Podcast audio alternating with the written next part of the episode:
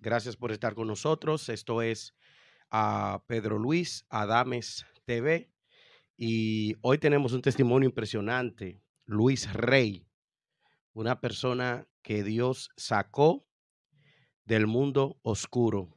Bienvenido, don Luis. Gracias, Pedro Luis. Aquí estamos a la disposición para poder explicarle a las personas ese gran poder de Dios, que muchas personas se mofan de decir, yo creo en el gran poder de Dios, pero yo lo he sentido. Y como lo he sentido, yo sí puedo hablar de ese gran poder de Dios. Don Luis, me impresionó mucho algo que usted me dijo ya en lo personal, eh, contándome su, historia. Usted viene de un rango eh, en la hechicería, usted era sacerdote satánico. Llegué a ese rango, pero me gustaría antes decir que no estamos haciendo este video por conseguir like ni por conseguir, eh, como diríamos, apoyo de nadie. No, yo quiero que este video se haga para tres grupos de personas. Primero, para los hermanos de las iglesias. No importa la iglesia que sea. Lo que se creen firme. Acuérdense que el apóstol Pablo dice, aquel que se crea firme, mire que no caiga. Mire que no caiga. Y eso fue lo que a mí me pasó. Yo estaba en la iglesia, me sentía muy firme. Y, ¿cómo le digo? No me cuidé de quién me manillaba o quién me estaba distorsionando las cosas. Me descuidé y caí. También quiero, al segundo grupo es aquellos que tienen un pie en la iglesia y otro en el mundo porque todavía están en la iglesia, se sienten que están firmes, pero todavía le agradan ciertas cosas del mundo. Y Satanás aprovecha esa brecha y se cuela. Y la tercera, el tercer grupo es aquellos que están perdidos en el pecado, sumergidos totalmente en los vicios, en las drogas, en todo lo malo. Quiero decirle que hay una oportunidad para ustedes y que se pueden levantar como yo, pero la única forma de hacerlo no es porque yo quiera hacerlo, sino porque Dios te va a dar el poder y la libertad para que tú salgas de ese mundo oscuro y entonces te dedique a servirle a Él. Don Luis, eh, para que el público entienda, ¿quién es Luis Rey? Bueno, Luis Rey es una persona nacido y criado aquí en la ciudad de Puerto Plata hijo de padres humildes. Mi padre fue ebanista. No voy a decir que fue el mejor, pero fue uno de los mejores. Todavía tenemos un taller de ebanistería y así eso ha ido por descendencia. Mi madre, una mujer de trabajo, eh, trajo por, voy a decir por desgracia, la creencia y la adoración a San Santiago a Believer Khan y a Candelo. Entonces, ¿cómo, ¿cómo usted, viniendo de un hogar humilde, cómo usted viniendo de un hogar así, entra al mundo de la brujería? ¿Cómo, cómo, cómo fueron sus inicios en el mundo de la brujería? Bueno, si nos remontamos a mi nacimiento, el día que yo nací, 4 de diciembre, día de en la iglesia católica lo tienen como Santa Bárbara bendita. De ahí viene el changó, porque en punto hembra la tienen como madre y en punto macho es changó macho. ¿Y quién es changó? Bueno, changó es un demonio diabólico de los más fuertes porque es quien liderea lo que le llaman la siete potencia africana. Desde niño yo veía que alguien me seguía, que alguien me hablaba de noche, que me pellizcaban, que me hacían maldad. Entonces, eso fue progresando hasta los más o menos 11 o 12 años que después de haber almorzado, me recosté y estoy soñando como cuando usted está en un sueño que está escuchando lo que se está hablando, pero al mismo tiempo usted está durmiendo. Y escucho como que viene un animal muy grande que viene aleteando y dentro de mi mente digo, no es un pavo, pero tampoco es un avetruz, es un animal grande que viene volando. Entonces, cuando en el sueño veo que ese animal se para a los pies míos, encima de la cama, era nada más y nada menos que Satanás. Y me dice, Luis, llegó la hora de que ya tú comiences a trabajar para mí. Yo vine a buscarte. En el sueño yo comienzo a gritar, mami, corre que me lleve el diablo, mami, corre que me lleve el diablo. Pero que al mismo tiempo, como le digo, estaba dormido y no dormido, mi mamá que está en la cocina oye los gritos, cruza a la sala, sigue al aposento y me ve pataleando en la cama, voceando, mami, corre que me lleve el diablo. En el sueño veo a un pastor de nuestras iglesias de aquí de Puerto Plata, don Pablo Clase, que se le presenta a Satanás y le dice, hey, un momento, ese muchacho tú no puedes llevártelo. Y él se le vira muy rabioso y le dice, ese muchacho es mío, yo lo elegí desde cuando estaba en el vientre de su madre. Y él se sonríe y le dice, sí, pero Dios los eligió a él antes de caer al vientre de su madre. Y así mismo me agarra y me suelta de las manos de Satanás. Ahí yo desperté del sueño. Cuando usted tiene esta invitación, una invitación directamente por el príncipe de las tinieblas, ¿qué usted sintió? Porque sabemos que tu mamá escuchó tus gritos. Era un sueño, pero tu mamá escuchó tus gritos. ¿Cómo tú te sentiste cuando el enemigo, el Señor lo reprenda, te señaló y te dijo que tú tenías que trabajar para él? Bueno, te voy a ser sincero. Eh, me asusté. Me asusté y tengo testigo que a partir de ese día comencé a visitar muy a menudo a la casa de don Pablo Clase y estaba muy ligado con los muchachos y había noches que no quería ni bajar a mi casa a dormir. Wow. Eh, la casa de don Pablo estaba en la 20 de diciembre con 12 eh, de julio, o sea, a tres o cuatro esquinas de mi casa, porque yo dije, bueno, si don Pablo me logró libertar de ahí, entonces él tiene poder. Y le dije una vez a uno de ellos que ya falleció, llamado Felipe Felipe, ¿el diablo alguna vez te ha querido venir a buscar? Y él se me puso muy ufano y me dijo, eh, yo soy hijo de Pablo Clase, eh, conmigo no puede inventar. Wow. ¿Y qué pasó con Luis Rey luego que Satanás te hizo la invitación para que trabaje con él? porque hay mucha gente que nos está viendo en Cuba, Estados Unidos, Puerto Rico, aquí en nuestro país, que cree que esto de brujería y satanismo es un juego. ¿Qué pasó con Luis Rey luego que el enemigo le llamó a trabajar para él? Bueno, como te digo, me entré en miedo, casi en pánico. Comencé a visitar la iglesia donde don Pablo Clase era, diríamos, casi copastor, porque era uno de los predicadores más asiduos. Y llegó un momento en que con una de las prédicas de él me arrepentí. De ahí me dediqué a trabajar en la iglesia, en la escuela dominical, en la escuela bíblica de verano, con los jóvenes y así sucesivamente. Duré más o menos unos casi 15 años o 17 años, pero más bien era... Espere un momento, don Luis.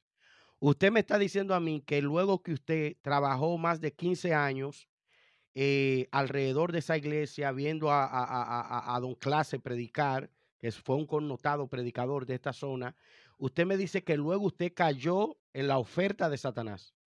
Ahí voy a llegar. Salí hacia Santo Domingo con planes de estudios, me casé, comencé a tener mi familia, pero ¿qué sucede? Que allá me encuentro con la persona que fue madrina de mi matrimonio. Bueno, estaba en la iglesia, eso era hermano Luis para acá, hermano Luis para allá, y quiero que los pastores tengan mucha atención. Esa hermana era líder de damas. ¿Qué sucede? Que mientras estábamos ya muy ligados, somos puertoplateños, somos de la misma iglesia, fue madrina de mi boda, yo comencé a sentir unos dolores de cabeza y como a sentir en el cuello un peso, como que alguien se me estaba montando en el cuello. Wow. Como me, hice unos estudios, eh, los médicos me decían, pero es que él no tiene nada. Debe ser cansancio que tiene. Y como yo estudiaba en la universidad, laboraba en un colegio por la mañana y laboraba en un liceo de tarde y muchas veces hacía promoción de la universidad. Decían, no, eso es sobrecargado de trabajo que él está. Hasta que un día ella me dijo, hermano Luis, yo lo voy a llevar a un sitio donde esa persona lo va a ayudar a usted a quitarle eso que usted tiene. Yo dije, ¿cómo va a ser? Sí, ella ora de maravilla. Es una persona muy consagrada. Pues, pues mira, si es así, ¿cuándo vamos? Cuando salgamos de la universidad, porque ella también daba clase en la universidad, eh, yo te voy a llevar. Así mismo fue, yo me preparé, me vestí muy bien, fui a la casa, allí me esperó una señora muy elegante, eh, más bien parecía una princesa. Y me dice, ah, don Luis, yo te estaba esperando. Fue entonces cuando yo como medio me asusté, pero como ella me dijo que esa persona me iba a ayudar, me dijo, siénteseme ahí, yo vengo ahora. Oigo un poquito más hacia adelante, unos minutos más hacia adelante, una campanita, tiling, tiling, tiling, como esa cuando andan los heladeros vendiendo helado. Sí, señor. Entonces, no pensé que era llamando seres que estaba, sino que estaba llamando eh, que era un heladero que iba pasando por la casa. ¿Cuáles son los seres? Los demonios. Ok. Entonces, cuando oigo, ¿qué pase, don Luis? Bueno, pues yo llegué y cruzo, veo una terraza grande, muchas sillas, muy bien decorada, y un cuarto que cuando hago así lo veo un poco iluminado, pero cuando llego a la puerta es que me doy cuenta que hay en el cuarto es un altar grandísimo, iluminado totalmente. Yo inmediatamente reculé hacia atrás, entonces ella sale a la puerta y me dice, no temas, tú eres de aquí. Y tenemos mucho tiempo esperándote. Don Luis, pero usted acaba de decir algo que me ha dejado, me, me da piel de gallina. Y es que esa mujer que lo llevó allá asistía a la iglesia. Le estoy diciendo, no solo asistía, era líder. Era líder de la iglesia. Líder de la iglesia. Y al mismo tiempo era líder en el altar. Jugaba doble cabeza. Entonces, ¿qué sucede? Yo intenté, pero la doña estericó su mano y me agarró mi mano derecha. Venga, venga, entre, don Luis. Aquí no le va a pasar nada. Tremendo error. Di dos pasos, entré y ¡pran! se cerró la puerta automáticamente ya yo comencé a perder lo que se llaman los sentidos. Yo no sabía dónde estaba ni qué estaba haciendo. Automáticamente me quité los zapatos, me solté la chalina, me solté la correa y me quedé mirando todo lo que había. La persona le pregunta, ¿y qué le pasa a él? ¿Qué busca? Y la dueña del altar le dijo, él anda buscando su identidad. Fue entonces cuando enfoqué y allí vi una estatua, más o menos de este alto, del famoso Chango Macho. Y del otro lado había otra de la famosa Santa Bárbara Bendita. Entonces ella me dijo, ese es tu madre y este es, su, y este es tu padre. Wow. Entonces, no sé, automáticamente caí de rodillas. Ella me entregó un velón rojo y me dijo, pónselo a tu padre se lo puse al chango macho y luego me entregó otro velón blanco y me dijo, entrégaselo a tu madre. Y se lo puse a Santa Bárbara Bendita. Wow. A partir de ahí, te voy a hacer una pequeña anécdota, que eso no todo el mundo yo sé que le ha pasado.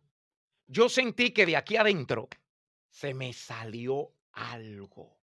Y me puse a buscarlo y vi que salió y se fue del altar. Luego yo entendí que el Espíritu Santo no podía estar en ese altar.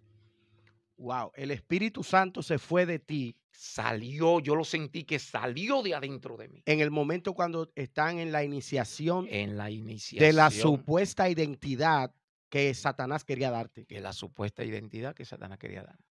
Lloré amargamente porque me di cuenta, como diríamos ahora en buen dominicano, en el gancho que caí pero ya estaba allí. Ella me derramó unas aguas muy olorosas, unos perfumes muy olorosos, me prendió vela alrededor de todo mi cuerpo. Bueno, ya yo estaba prácticamente dominado. Al otro día me llevaron al mar, me dieron di que unos, unos despojos, me llevaron al río, me dieron unos despojos, me llevaron a un cementerio, allí me llamaron a ciertos seres, me entregaron en manos de ellos y tres días después se hizo lo que se llama el bautismo o la iniciación general. O sea que la gente que va a tener un cargo en el mundo de la brujería lo bautizan. Sí, Hay una ceremonia para hay una ceremonia, uno debe ir vestido de blanco todo, desde ropa interior hasta ropa de afuera. En sí el bautismo no era para mí, era otra persona que lo iban a bautizar en el nombre de el gran toro. El gran toro. Entonces, En- en- entonces los bautismos en el mundo de la brujería son en diferentes nombres. en diferentes nombres. Este bautismo era en nombre de Toro. del gran toro a esa persona. Pero entonces quien me fue a bautizar, que se llamaba Saúl Lembat o el justo juez, dijo, no, este bautismo ahora hay que dividirlo para dos, porque él es el gran toro y tú vas a ser el gran changó. El gran Changó. Entonces a partir de ahí nos bautizaron a los dos. Fue por primera vez cuando entonces yo sentí que mi corazón comenzó a acelerarse Wow. y mi mente comenzó a cambiar y mi cerebro comenzó a agrandar y sentí que algo ¡pra! se encajó en mí. Eso es lo que se llama un diablo montársele encima a una persona. A partir de ahí, yo no sabía creyol, yo no sabía eh, papiamento, yo no sabía ningún otro idioma más que el español, un poco de inglés, porque aquí siempre el turismo, desde los años 70 uno se manejaba con el turismo. A partir de ahí comencé a hablar lenguas raras, lenguas que nada más la conocen los demonios y los que le trabajan alrededor de ellos. Le quiero preguntar, ya en ese momento que usted fue bautizado, ya usted tenía una categoría. ¿Cuál era el rango en el mundo de la brujería que ya usted tenía luego que usted recibió ese bautismo? Bueno, como tú sabes que en todos los sistemas y en todas las organizaciones, cuando a ti te inician, tú eres nuevo, tú tienes bajo rango, pero dependiendo cómo tú te desarrolles, así te van subiendo los rangos. Eso me pasó a mí, porque entonces yo comencé a dedicarme a él, a ella y a los demás. Bueno, entonces ahí vinieron, se me hizo bautismo para los ogunes, que son siete, Ogun Balenyog, Ogun Batagri, o- o- o- todos los Ogunes. De ahí se me siguieron dando con los Marasá, se me siguieron dando con todos los demás demonios que habían dentro del altar hasta formarme una persona preparada, que me acuerdo que esa señora me dijo la última vez que se me dio el último bautismo, bueno, ya usted está preparado para usted montar su altar y usted trabajar. Usted puede ir a Puerto Plata ya a comenzar a trabajar como sacerdote diabólico. ¿Existe, ¿Existe un rango más alto que sacerdote diabólico?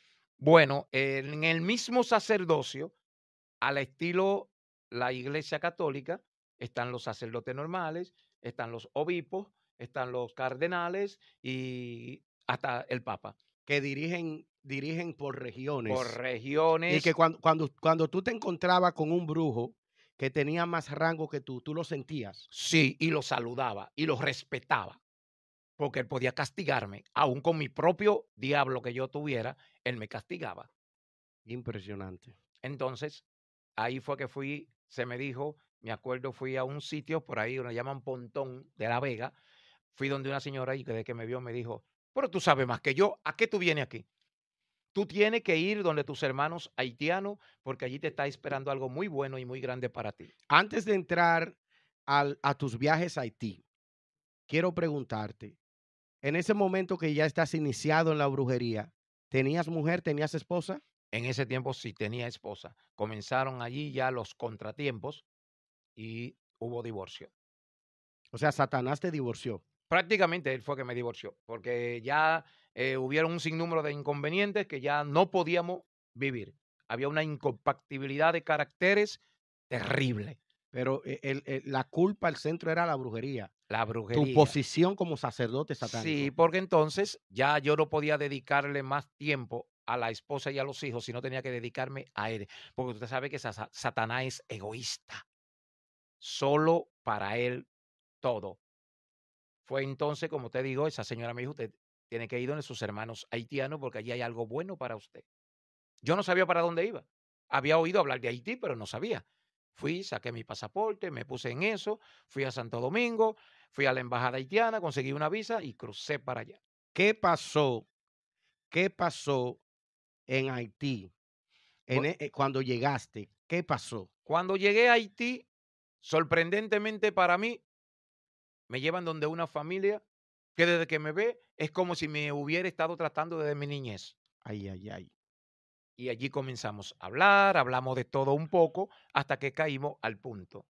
Allí se me hizo una iniciación de vudú, Iniciación de vudú. o lo que se llama brujería negra, Entonces, o brujería africana. antes de continuar, entonces, hay brujos, por ejemplo, que necesitan por obligación viajar a Haití a conseguir rango.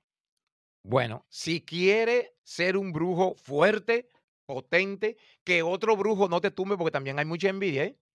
Hay brujos que matan otro Wow. y usted tiene que tener protección.